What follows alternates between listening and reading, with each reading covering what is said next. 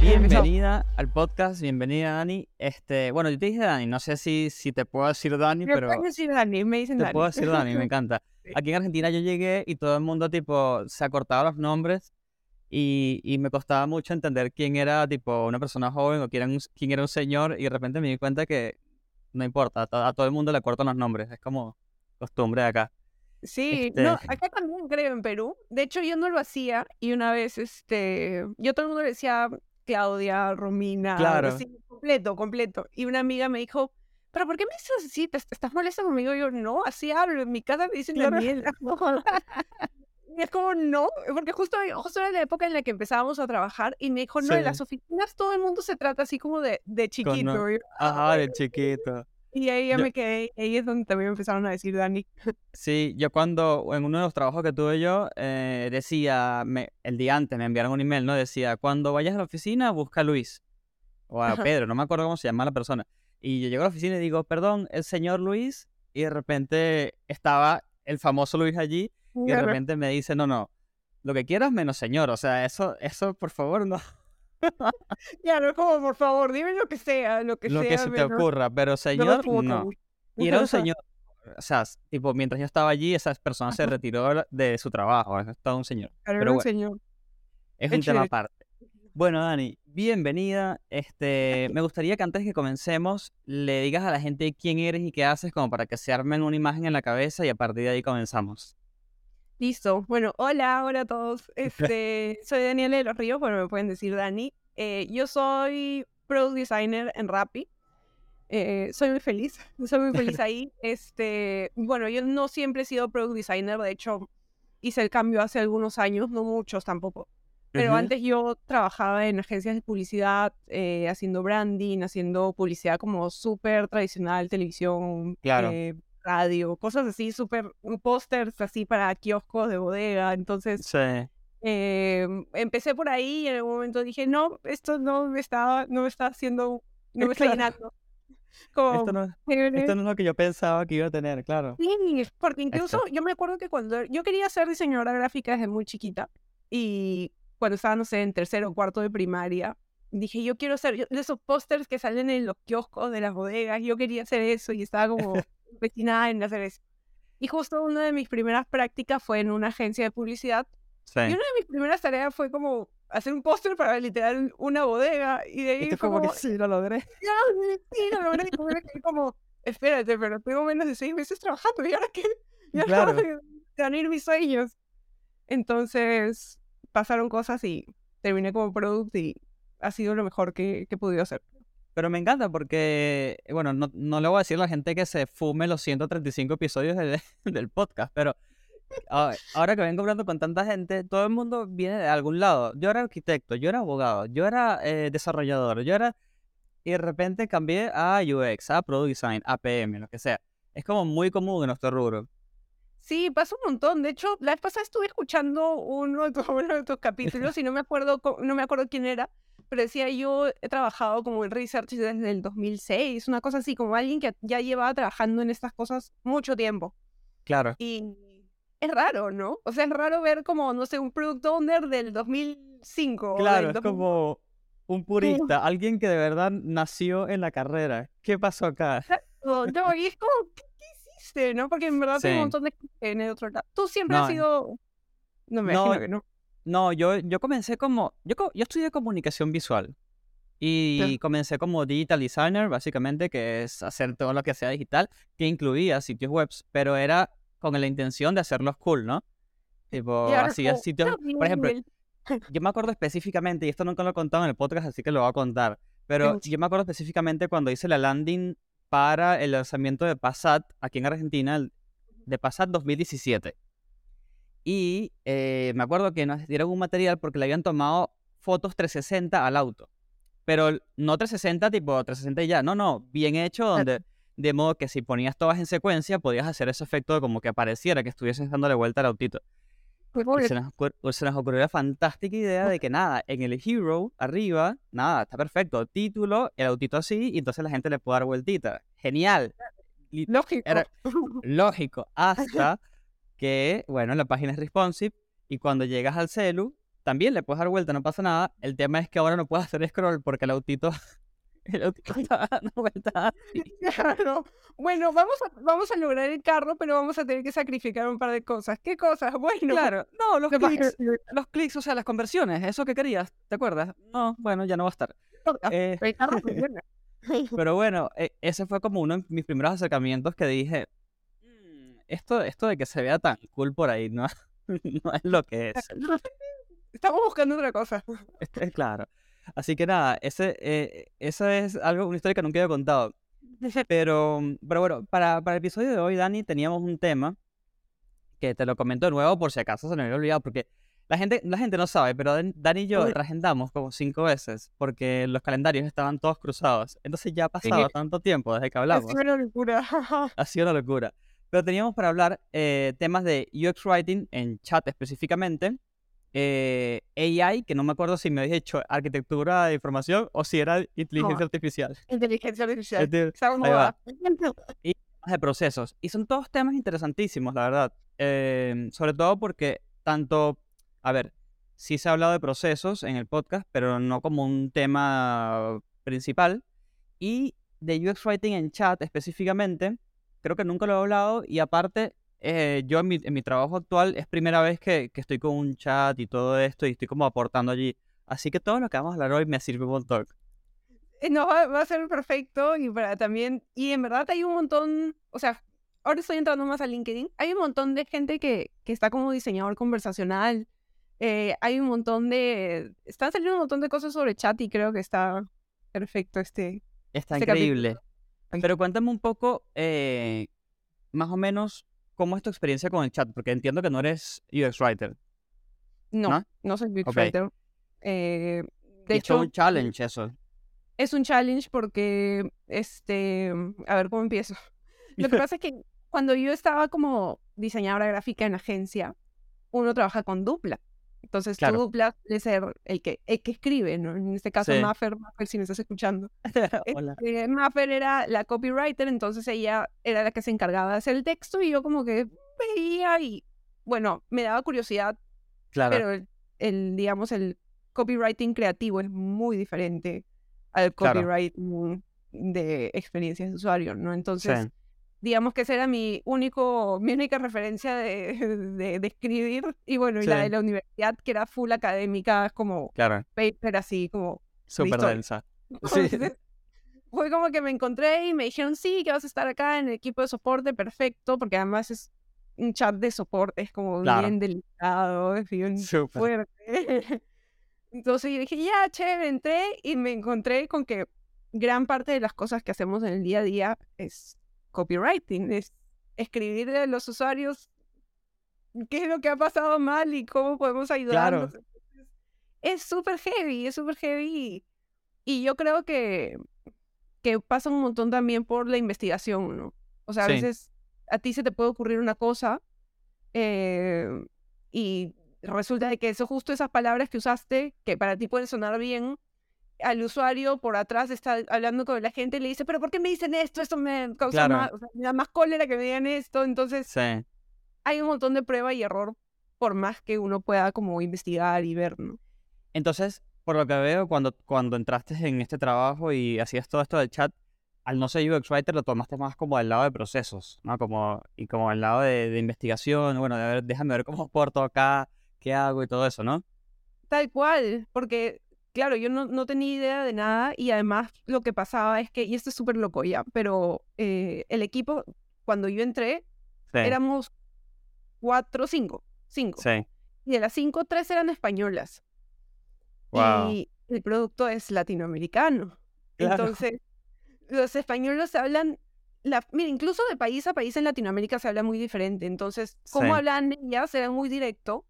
Y tú no entendías lo que estaban diciendo, eh, o sea, lo que decían se entendía, ¿no? Pero había Claro. mucho push de negocio de decir, ¿cómo podemos hacer que esto suene un poco más bonito? Como Claro. está expuesto, lo que has escrito está perfecto, pero ¿cómo puedo hacer para que el latinoamericano no se me enoje? Y es, es duro.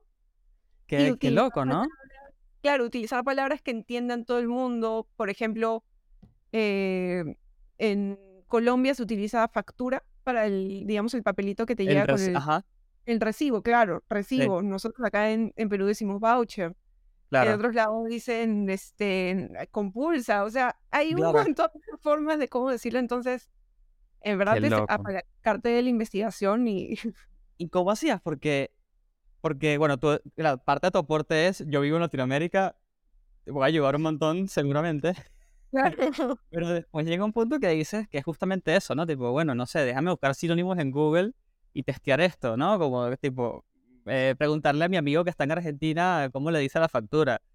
Eh, porque, por ejemplo, acá creo que está el concepto de factura, pero también está el concepto de recibo y creo que fiscalmente son dos cosas diferentes, si no me equivoco. Sí.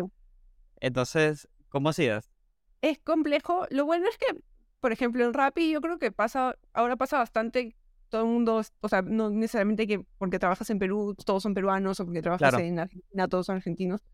Este, de hecho, como que apalancarte también de, de la gente, ¿no? Como decir, oigan, eh, ¿ustedes cómo le dicen a esto en su país? Y mandas como una foto, ¿no? No, que le decimos sí, asado también. Otra de las cosas que hacemos bastante es hacer user testing. Claro. ¿Entiendes este texto? Eh, ¿Entiendes lo que se te dice? Eh, más Ay, o menos por como... Dios. Cuéntame cómo se hace eso, porque te- yo te digo algo, yo no estoy en el squad de soporte, pero yo apoyo al squad de soporte cuando están tocando temas de mi vertical, digamos. Ajá. Y, y como yo nunca he hecho nada con chat, es como, bueno, y a ver, eh, ¿cómo pruebo esto? Lo puedo probar en el... Hago un prototipo, ¿no? Y que la gente haga como Claro. cree el reclamo, digamos. Pero después hay como otras cosas para probar, ¿no? Como la interacción por el chat, eh, la seguidilla de mensajes que vas a dar. O sea, ¿cómo, ¿cómo terminas testeando todo? Yo la verdad que ahí soy un indio, no tengo, no tengo ni idea. No, es súper fácil, en verdad. O sea, literal, al- armas tu, tu prototipo Sí, eh, y haces como, por ejemplo, ya que el usuario seleccione. Lo que pasa es que nuestro chat tiene varias como varios botones que son como Ajá. a veces son respuestas predeterminadas. Entonces, ahí como que ya le damos para que el usuario seleccione más o menos la respuesta Sí. que ellos quieren y se va construyendo el chat según lo que han respondido.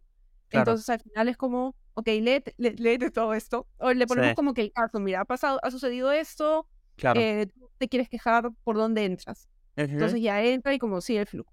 Y de ahí, ¿entendiste lo que has, lo que se te ha explicado? ¿Has entendido Claro. la razón del problema? ¿Has entendido la solución que te hemos dado?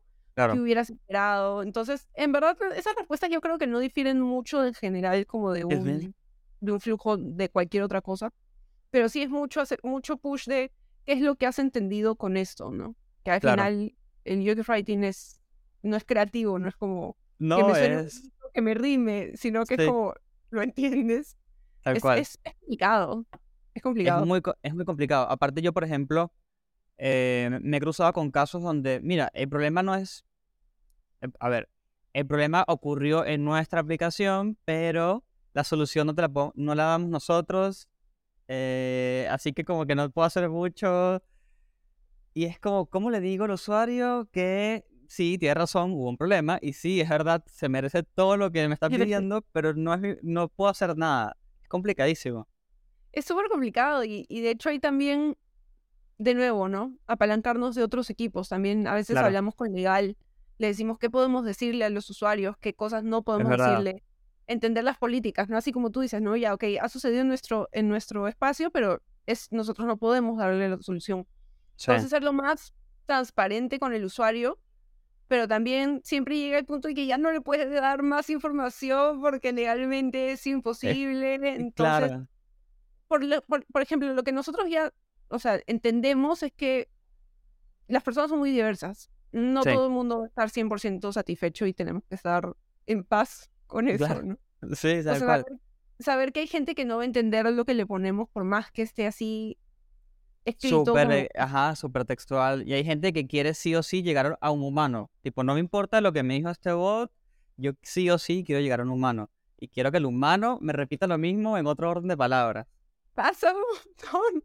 Y pasa un montón. Y a veces también es como encontrar cuáles son esas oportunidades, ¿no? Que ya quiere hablar con un humano. Eh, no puede hablar con un humano, no le podemos dar en ese momento esa capacidad. ¿Qué es lo que necesita? ¿Qué es lo que le gustaría que el humano le responda? Claro. Ok, quiere que le mandemos una confirmación de algo, se la mandamos. Quiere que le digamos fechas, ok, te digo la fecha de acá, de este, de este día, 15 días hábiles, para que tú sepas qué día tienes que esperar.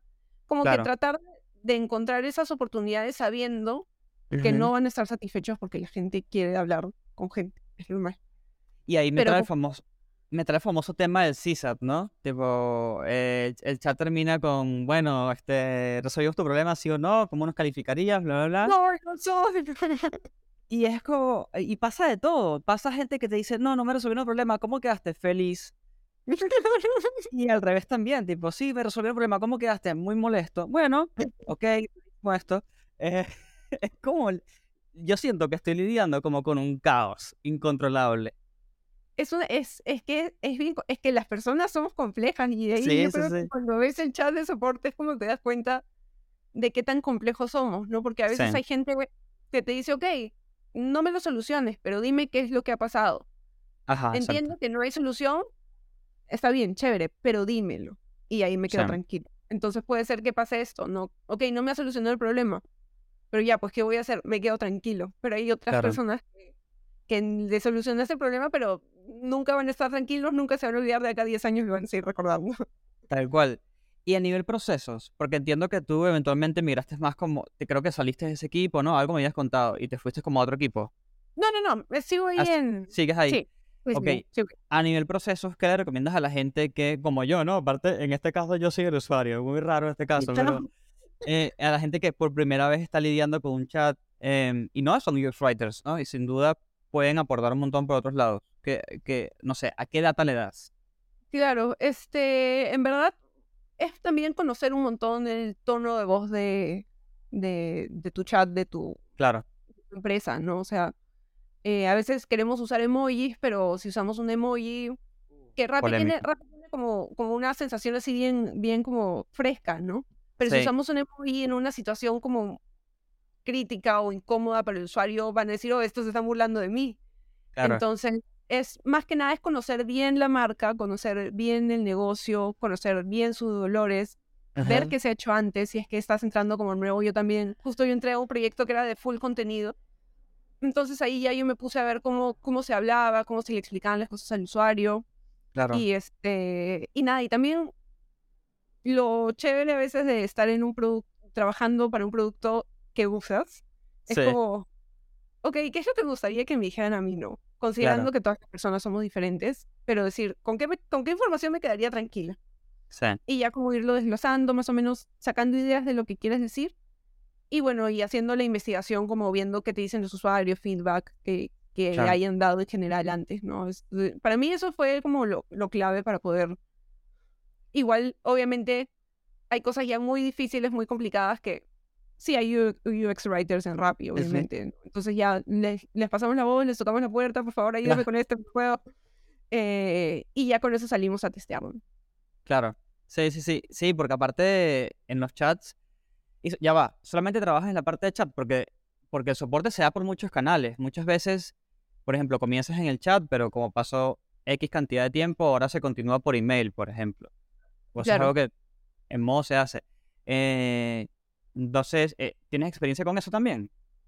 Este, en verdad, lo que está pasando en Rappi es que todo, todo es chat. O sea, ahora, es antes, antes sí pasaba eso como que te lo empiezo por email y de ahí te lo sigo por chat, o te lo empiezo por chat y ahora por email. Pero lo que queríamos llegar es que toda la experiencia esté en el chat para que también el usuario esté en un solo lado. No que esté como acá y allá y vi esto, todas las evidencias se quedan en un solo lado. Sí, porque viste también hay, hay productos que te siguen, en- que te hacen el soporte incluso por, por Twitter, pero te lo hacen oficial, no es un tema informal, es o- literalmente oficialmente por Twitter. Y funciona muy bien. A mí me ha pasado Sí. con un banco acá en, en, este, en Lima, eh, bueno, en Perú. Y como que alguien puso en Facebook, no, escríbanles por Twitter, que por ahí contesta más rápido. Y escribí al toque, me respondieron en los dos minutos. Y hablé con un humano, además. Una locura. Y Sí. en temas de arquitectura de información, que no mentira, era de inteligencia artificial. Pero también si quieres podemos hablar de arquitectura e información, a que hay bastante. Eh, sí, hay un montón en realidad. Podemos hablar un poco de eso si quieres, de, Ok. de, por ejemplo, cómo optimizas, eh, yo ahora estoy en eso, ¿no? Tipo, cómo optimizar la cantidad de pasos para generar una respuesta positiva. Eh, también cómo decidir qué cosas respondemos automáticamente y qué cosas respondemos manualmente, ¿no? Como que esa, eh, eh, esa decisión no es tan fácil como decir, eh, la, la queja que me hace mucho la automatizo y la que me hacen poco la pongo manual. No es tan así. No, no es así. De hecho, hay algunas cosas, es como encontrar oportunidades, ¿no? Como decir, ok, ¿qué, qué problema tienen los usuarios? Ok, si solamente quieren, no sé, saber la información de, por ejemplo, de beneficios o de Sí. suscripciones, no necesitas mandarlos donde un agente porque eso se lo puedes poner como completo y ahí puedes Claro. leer toda la información y ya está.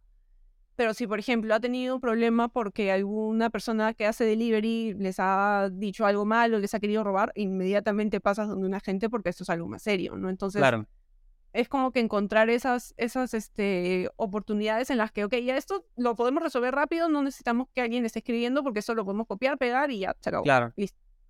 Y e incluso varios flujos como de, de devolución de dinero están automatizados porque se pueden solucionar ahí en ese momento y bueno, Claro. si es que hay una, algún problema extra, ok, paso con la gente y cuéntanos qué es lo que ha pasado. claro. Entonces a veces hay como un mix, ¿no? Como hasta Sí. cierta parte como te lo automatizo y ya de la siguiente ya ahí te puedo dar una mano, ¿no? Claro, tipo, exacto. Tipo, todo lo que es intro, información básica, te la automatizo y de repente si vemos que es más profundo, pum, te pasó a una gente. Claro. O mándame un formulario, ¿no? Y yo ahorita me contacto contigo apenas pueda. Pero ya al menos Tal ya cuando le toque a la persona atender al, al usuario, ya tiene como que una lista de qué es lo que ha pasado. ¿Y cómo, y cómo optimizas esa, esa cantidad? O sea, ¿cómo haces, por ejemplo, decir, bueno, déjame ver si esta respuesta, en vez de hacerlo en cinco burbujitas de chat, lo hago en tres, ponele, ¿no? ¿cómo, tienes algún proceso en particular que te guste hacer? A veces depende, no tanto de nosotros, sino depende de los desarrolladores. Claro, sí. Porque hay una estructura, entonces hay algunas Claro. partes. Hemos tenido una reunión con ellos hace poco porque decíamos, ¿cómo puede ser? que ¿Por qué no podemos mandar más burbujitas? Que no sé qué. Claro. espérense, tranquilas, es por esto. Y nos explicaron, ¿no? Nosotros Claro. tenemos nuestra estructura, se puede hacer, todo se puede hacer, pero a veces hay cosas que se necesitan sacar así, rapidísimo. Entonces, para eso, ahí sí nos tenemos que limitar, ¿no? Por lo general, cuando son cosas muy largas, explicaciones muy largas, es mejor como acortarlas, porque cuando uno lee, como que escanea, ¿no? Claro. Entonces, como que lees, no sé, compensación, este, disculpa, Sí. ¿qué, ¿qué más te Monto. podemos ayudar? Cupón de reintegro, ajá, gracias. Listo, chévere, ahí nos vemos. Entonces, Sí. en- es más fácil dividirla sin tampoco hacer como una lista de 10 burbujas que te ba- bajan en el chat, ¿no? Claro, Como, dependiendo de las pantallas, podrían ser 3, 4 burbujas chiquitas o 3 grandes, más o menos. Ir Claro. como viendo cómo desglosas la info también, ¿no? Por, sí. Por el tema del que estés hablando. Y un tema chat me encanta porque es literalmente un episodio donde Chris está rompiendo las pelotas al invitado, a la persona que invitó. No, no, no, me encanta, me encanta. ¿Cómo hay existe la manera de hacer A-B testing a nivel chat, por ejemplo? Porque piensa que tienes que tener a un experto o a varios expertos con dos tipos de respuesta, no sé. La vez pasada hice, la vez pasada no, el año pasado hice un A-B testing eh, con seis misiones en Maze cada uno y fue Sí. como la presentación cuando la armé. Justo eso estaba hablando ahora con mi jefa. Rocío, hola. Este, y como que bajé como toda la información comparativa Sí. y como mi primer draft de la presentación eran 70 slides. Y me dijo, estás loca, ¿cómo me vas a presentar 70 slides? Claro. La gente no va a aguantar. Entonces, este, sí, es, es, es muy... eh, las cosas que salen de ahí son súper interesantes, pero claro, tienes que tenerlo como todo idéntico y, y hacer como que el cambio y más o menos, eh, bueno, de, de información como muy controlado, ¿no? Sí, Como decir, ok, ¿cuál es, qué es, ¿cuál es la frase que quiero testear a ver si es que funciona, ¿no? No hacer el chat Claro. completamente diferente, sino como las partes como claves, ¿no? exacto. Ya este, y en eso, en ese caso hicimos varias misiones porque queríamos ver cómo se comportaban los usuarios con varios problemas. Ok. Entonces, este, teniendo más o menos como que el mismo texto, pero digamos en situaciones diferentes. Entonces se hizo ese A/B testing y al final encontramos mucha diferencia entre lo que habíamos hecho entre uno y el ¿Sí? otro. Tenemos que hacer uno más, pero ya no un A/B testing, sino ya como de los comentarios que habían salido esos dos, y así hicimos como solo un user test normal y lo mandamos y ese sí nos dio más, más ¿Y lo haces lento. tipo automatizado, bueno, que parezca automatizado para el usuario y es manual? ¿O es, hay una forma de automatizar ese? Porque viste que el A/B testing de un sitio web o una aplicación, nada, haces la configuración y se manda y la, la segmentación se hace. Eh, ¿Aquí cómo Este, es? No, también hicimos la automatización de los o sea, está automatizado. Este, y el- incluso el mail como rayó porque teníamos un montón de, como de pantallas, pues, porque es como Ajá. paso por paso lo que se, lo que se tiene que armar, ¿no? Entonces, Eh, si tuvimos que hacer la automatización, felizmente ese flujo no era muy largo, porque Ok. estábamos justo, justo al inicio del chat, unos Sí. cambios que estábamos haciendo ahí. Entonces, felizmente ya no tuvimos que mandarnos con todo, con todo el flujo, ¿no? Pero Claro. incluso ahí, cuando queremos probar, eh, como que cerramos opciones, ¿no? Como, ok, queremos que por acá vayas por acá. Entonces, como que a veces la gente dice, ah, no puedo entrar por el otro. Y es como, ok, ya, está bien, no puedes entrar, pero tampoco podemos como darte todas las opciones, por favor, Claro, colabora. claro. Entonces, este, sí, no es, es complejo, pero también trae un montón de, de insights, ¿no? Hay también como que la gente Sí. se libera, pues, ¿no? O sea, ahí te dicen, oye, no, esto no lo entendí, o me parece que eso lo están diciendo muy fuerte, o me parece que eso Claro. está muy complejo, mucho texto. Mucho texto, sí. Este, el meme, el meme de yo. ah, que es mucho. Tal cual. Eh, entonces, este, sí, no es, o sea, no lo hacemos muy seguido porque sí es Es bastante costoso, ¿no? Eh, porque creo que es mucho más fácil hacer pruebas de usuario, por ejemplo, y que, que hacer un configurar un A/B testing de ese tamaño. Sí, no, eso me, me demoré un montón de tiempo. Además, una amiga me tuvo que ayudar, bueno, una, una colega. Olvídate. Claro. Este, y, y nada, pero sí, sí trae como un montón de, de beneficios. En verdad, sí, sí vale la pena. Y con todo Pero esto de inteligencia artificial, ¿no? Porque siento, en realidad inteligen- inteligencia, inteligencia artificial lleva siglos en el mercado, décadas diría yo, creo. Pero siento que ahora está como, toma, se lo, se lo dieron en las manos al público, ¿no? Por lo menos al público techie. Claro, el Eh, público- Que la gente piensa que es trend. No, no es trend. es- son, todavía estamos en, en la parte de usuarios nerds que están usando estas cosas. Todavía no es popular, popular. Eh, ¿has, has logrado hacer algo del trabajo con, con inteligencia artificial o qué onda? Sí, este, muchas cosas en verdad, porque lo que pasa es que a veces, a mí me pasa, por ejemplo, como buena latina, a veces escribo lo que pude haber dicho en, en esto, como que en Uf, 10 palabras, sí. lo escribí en 50. Entonces, el, mi chat, mi, mi, mi chat ahí, mi open chat está como, acorta este texto dos puntos, y como que el texto escrito, no. Me encanta. Lo estoy usando bastante, lo estoy usando bastante para escribir algunos textos que son complejos cuando queremos como darle información compleja al usuario. Eh, lo, lo uso también cuando quiero acortar textos, cuando quiero mejorarlos, cuando quiero sonar un poco más seria o cuando quiero sonar un poco más amigable. Lo estoy usando no solo para, no solo para rap, sino también para escribir mis correos. O sea, ya me estoy, ya estoy floja, estoy floja. Claro. Pero, pero claro, es un poco también de, me apoyo de esta herramienta, pero no puedo dejar que esta herramienta me haga el trabajo. Claro, no, hay- no, es imposible. Sí. No, pero es la discusión, no me acuerdo con quién hablé esto, creo que no fue en el podcast, fue en mi vida personal. Alguien que me dijo, Chris, pero es lo mismo que Google, o sea, cuando salió Google, está bien, tú googleas y te tira un montón de información y tú la lees, pero después queda de tu lado filtrarla, mejorarla, validarla, etcétera. Sí, tal cual. Y, y en verdad sí, este, a mí, por ejemplo, lo que sí me da miedo y no sé muy bien cómo es, es que tanto se guarda de la información que tú pones, que tanto se alimenta el AI de tus Bueno, textos. Ahí hay varias cosas. por. Hay varias cosas. La que es, la que es gratis, eh, como buenos diseñadores de productos que somos, sabemos que nada es gratis en la vida. Entonces, la que es gratis, ya sabemos lo que está sucediendo por detrás. La que es paga, sería interesante preguntarnos. Y la que más me da curiosidad es cuando usas el API de, de ChatGPT, que puedes entrenar como que a, a tu propio ChatGPT, digamos. Eh, ¿Qué pasa con eso? Como, como lo hago en un ambiente cerrado, ¿es mío solamente? ¿O también manda los datos a, a Mm. Microsoft? ¿O qué onda? Es raro, es, a mí eso me pone, justo, justo ahora vi este un, un post que decía como, ok, están usando en esta aplicación, están utilizando ChatGPT. Sí, Yo me quedé como, ok, sí, chévere, que se puede hacer esto, pero ¿qué tanto es seguro hacerlo, no? Entonces, De hecho, mm, creo que fue Amazon o algo así que prohibió usar Chat o, o Google, de hecho, Google en sí mismo, prohibió usarlo. sí, creo que Google, Amazon, Microsoft, no, Microsoft no. Uno no, de esos era. no, porque es el dueño, bueno, dueño Claro. no, inversor. Y Claro. debe ser, creo que es Amazon o Google, uno de esos. Debe sido Amazon, sí.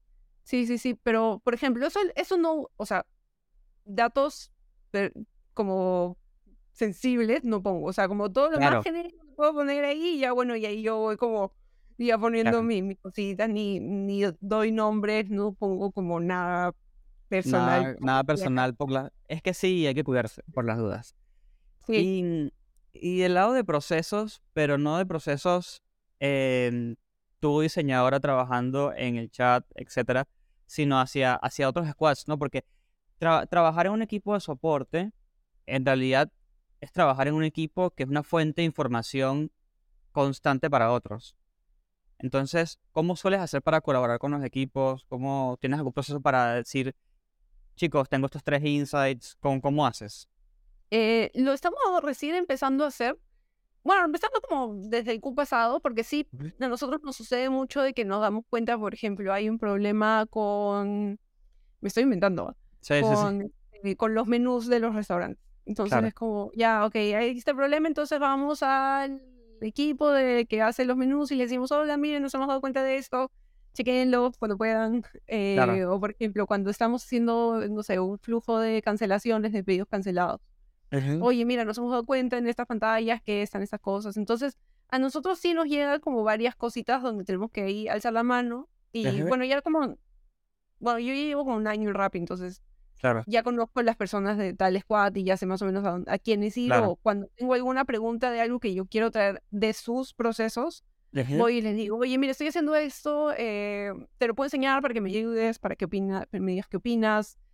Si es que esto te influye algo a ti, si es que hay algo tuyo en lo que tenga que tener consideración. Entonces sí es un montón de tener comunicación con otros equipos, porque es muy fácil trabajar en silo Demasiado fácil. Estás como en soporte, ¿no? Entonces, pero y justo cuando deberías al revés. Sí. Cuando deberías estar como hablando con todo el mundo, ¿no? No, y también eh, los otros equipos, con, o sea, no siempre, o sea, la relación es de los dos lados, ¿no? Tipo, que, que ese equipo también debería tocar un poco la puerta y preguntar, mira, ¿tienes algún reclamo de... O cuéntame algún insight de los últimos 15 días, yo qué sé. Sí, sí, eh, de hecho eso también justo como te digo, estamos como tratando de, incluirlo más, eh, porque lo hacemos pero muy como esporádicamente. Pero sí tratar de, decir, eh, ok, ya estamos trabajando en esto, miren, miren, estamos haciendo esto, opinan. Eh, y bueno, y también siempre estar este, de la mano con la gente de negocio, no, no necesariamente con los otros equipos de diseño, sino como de negocio. Y a veces invitamos como a otras personas que no son directamente nuestros, nuestros PLs para que nos digan, oye, tú que ves, no sé, en el lado de operaciones, claro. esto tiene sentido, sucede, tú crees que esto nos pueda generar algún, algún, este, algún blocker o que pueda generar más problemas de los que claro. Entonces, y a veces salen cosas, ¿no? A veces nos dicen, no, oye, no, esto que justo pasó, que no sé qué, ah, ya no lo cambiamos. Entonces, claro. Eh, también es bastante de, de hablar en verdad con todo el mundo, ¿no? que todos, que todos metan su cuchara dentro de lo que estamos haciendo. Y no, y aparte por país, ¿no? Porque yo, por ejemplo, mi producto está solo en Argentina, pero Rappi está en toda, en toda no sé si todo, pero está en toda Latinoamérica. Ah, nueve, nueve países de Latinoamérica, que son, bastantes. Un montón, un montón. Entonces, lidiar con todo, como decís al inicio, lidiar con el tema no solamente del wording, ¿no? Sino que por ahí en Colombia hay el problema X con, no sé, con los recibos, y en Perú hay un problema con, no sé, el tiempo de las órdenes cualquiera. Exacto. Una vez también hablamos con una usuaria, justo mi, mi jefe estaba haciendo llamadas y yo estaba como escribiendo. Sí. era chilena, era una señora mayor chilena. Entonces dijo, este, sí, no, o sea, se estaba quejando justamente de comprar un montón de cosas. Y nosotros estábamos como, ya, por favor. Teníamos que seguir con esta entrevista, pero bueno, la vamos a escuchar. Y felizmente la escuchamos porque también nos dijo, acá en este chat me tratan de tú y acá en Chile nosotros a las personas mayores se les tratan de usted, es una falta de respeto, no sé qué. Y es como, no podemos cambiarlo, pero es bueno saberlo. Claro. Sí. Sí, no. Sí. Eh, oh, porque, claro, ese es el tema, ¿ves? Porque en Chile está bien, a las señoras mayores se tratan así, pero no pasa esa diferenciación. Aparte, ¿cómo lo harías? Hola, ¿cómo estás? ¿Cuántos años tienes? No, 60. Ah, ok. Claro, ok. Pero sí podría haber, por ejemplo, un, este, no sé, como un botón que te diga, ¿qué quieres que te tratemos? ¿De tú o de usted? y que uh, sea, está bueno.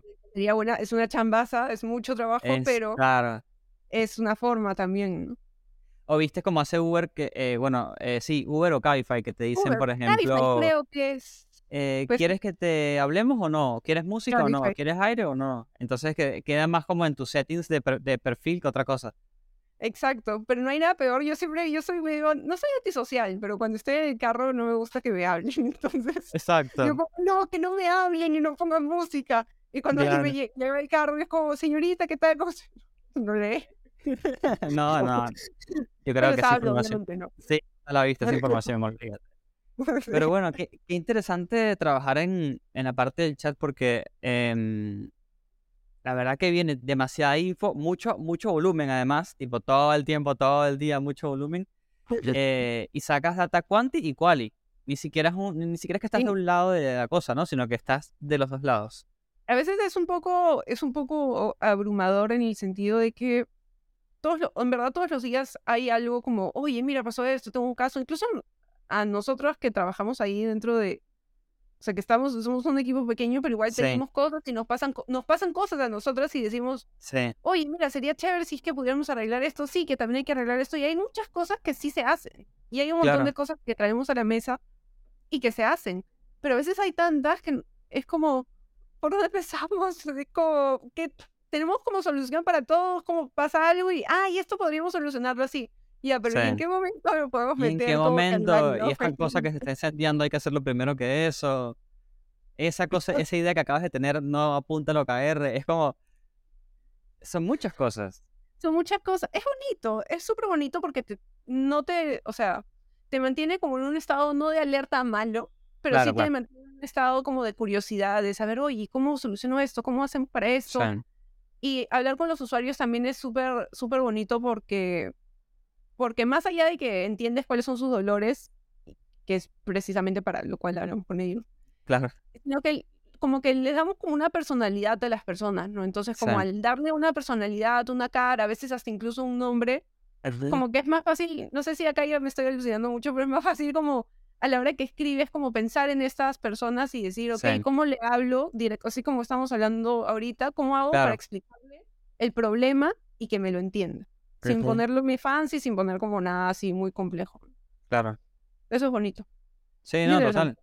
No, es súper interesante. Aparte, cuando el producto decide probar un nuevo feature, por ejemplo, yo calculo que ustedes de soporte piensen, bueno, ok, ¿cómo yo le, ahora esta nueva cosa que va a venir, cómo yo le, cómo, qué le voy a responder, qué tipos de problemas pueden surgir? Es como todo un proceso, ¿no? Porque no todo es reactivo. O sea, digo, no todo es con respecto a lo que ya existe y déjame ver qué va pasando, sino que muchas veces es, ya sé que se viene algo, déjame prepararme. Exacto. De hecho, a veces también, como tú, como, como estábamos diciendo, ¿no? A veces, ok, ya sabemos que va a venir esto, más o menos sabemos qué hacer, pero no lo podemos hacer ahorita porque no tenemos el tiempo, entonces. Claro. Pero es también ahí documentar un montón, ¿no? Documentamos todas las cosas que pasan, hacemos un montón de reportes porque decimos, ok, ya me ha pasado esto, o le ha pasado esto al amigo de un amigo. Hay que reportarlo para tenerlo guardado a la hora que digamos, ok, vamos a armar el backlog y vamos a ver qué metemos. Ok, ya vemos estos casos, ya, esto acá nos lo traemos, esto nos lo traemos, nos lo traemos y y todos esos insights que vamos encontrando que no se pierdan. Sí, Tenerlos como guardados, pero no como, como al costado, sino como de frente. ¿no? Y ustedes también tocan un poco la pata de negocio, ¿no? Porque no todas las respuestas pueden ser, perdón, toma un cupón, ¿no? Pues no, no es como que somos millonarios.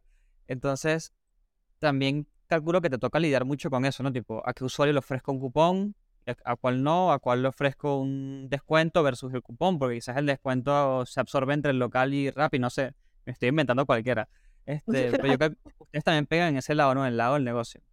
Sí, porque a veces tal cual, ¿no? De hecho, eso no pasa tanto por nosotros, o sea, nosotros no decimos ya, ok, este recibe y este no. Ok, Pero sí ok. que saber, ok, si este va a recibir todo, este va a recibir un poco y este va a recibir nada, ¿cómo hacemos el chat y el mensaje para cada uno de esos, ¿no? Claro. Entonces, este, y hacer como el flujito, ok, ya todos estos, estos son iguales y de acá... Claro, Claro, exacto. Entonces también pensar en eso, ¿no? En los escenarios de una posible respuesta, una automatización y ver más o menos cómo se hace el branch, el branching de, de digamos, de esa, de esa misma experiencia en teoría, ¿no? Claro, claro. Qué locura. Me encanta. Eh, fue el primer episodio de chats. Siento que hay mucho. Aparte me gusta que es de chats, eh, pero desde el lado de producto.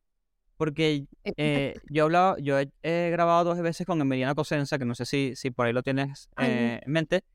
Él es uno de los que trabaja en Vivot. Vivot es un bot de aquí, un chat bot aquí de la ciudad. Es súper cool. la gente siempre lo, lo tuitea porque que mira cómo me responde, qué cool. O sea, después te lo paso para que lo veas, lo tengas como benchmark porque te lo juro que es increíble.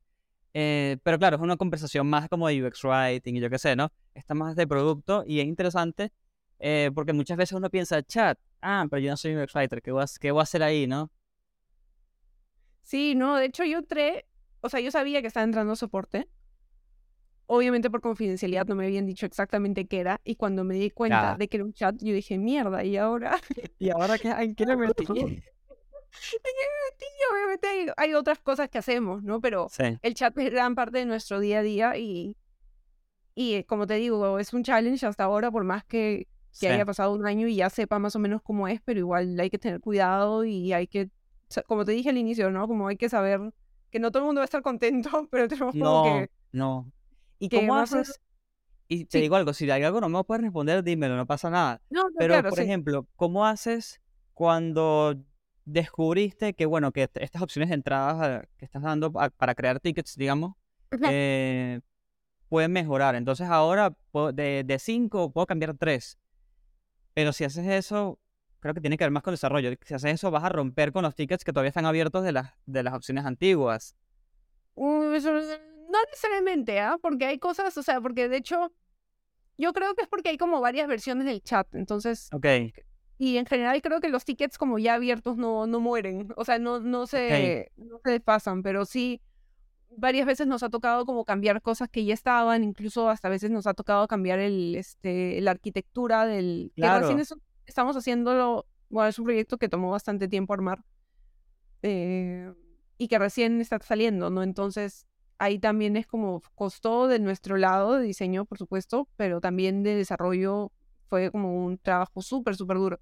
sí, Entonces, este, también nosotros, por eso, por eso también te comentaba, ¿no? Hace poco hemos hablado con desarrollo para entender bien cómo sus, es que es complicado. hablan. ¿no? Es muy Sí. complicado, pero claro, es poner de tu parte como product, que Claro. es como ya, ok, tú haces tus cosas y, y está bien, nadie te está diciendo que programe, pero al Claro. menos yo creo que es vital como entender al menos el lenguaje que utiliza el, el equipo de tech eh, dentro de tu, de tu compañía como para poder decir, ok, desde el inicio, ¿no? Esto quizás, mira, te va a tomar un poco más de tiempo. O esto deberíamos hacerlo un poco más rápido. Sí, sí. Llegar a ese nivel de, de conocimiento al menos. Yo descubrí hace mucho tiempo ya de que está buenísimo cuando le preguntas a, a los desarrolladores, ¿se te ocurre otra forma de hacerlo? A veces te tiran una cosa muy técnica que tú dices, no, por Dios, qué cosa tan mala. Pero de vez en cuando, pero de vez en cuando te, te tiran con una que tú dices, wow, no, no lo había pensado. Y a nivel técnico siempre va a ser como muy sencillo porque es como la pata de ellos.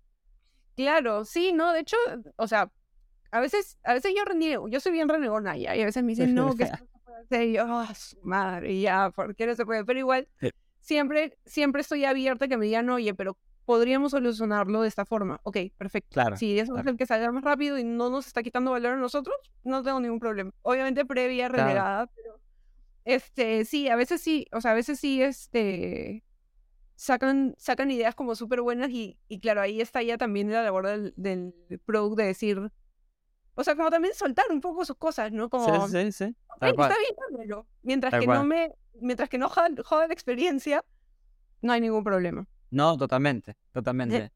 Y ya para ir cerrando el episodio, te hago una pregunta que creo que va a ser más corta la respuesta. ¿Usas algún software en particular para hacer los flujos? ¿O te lanzas la famosa Google Sheet y ya fue? ¿Lo sabes Figma? En Figma, mira. Ahí en Figma está por- todo. en ¿En Figma está todo, pero justo hemos descubierto hace, hace poco, bueno, Cata, Cata, hola,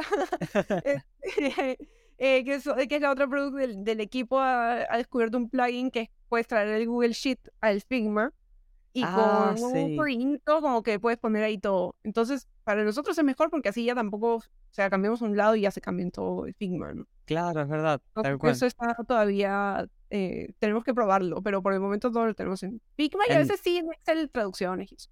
En tres meses te pregunto, ¿qué onda? ¿Cómo te fue con el plugin?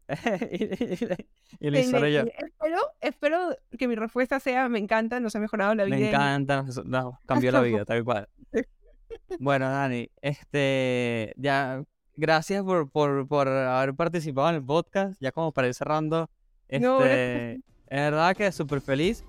Bienvenida de nuevo cuando quieras, seguramente hay, hay que esperar un par de meses, ¿no? Pero, pero bienvenida cuando Ven- quieras. Pensamos en qué, en qué, de qué hablar. sí, y no, y cualquier persona de Rappi que está escuchando, si se anima, eh, así sean desarrolladores. Yo aquí quiero traer como siempre a gente de producto, ese es como el, el círculo máximo. gente de producto. Así que bienvenidos todos. Em, y bueno, gracias a ti y gracias a todo el mundo que llegó hasta el final como siempre y nos vemos en la próxima.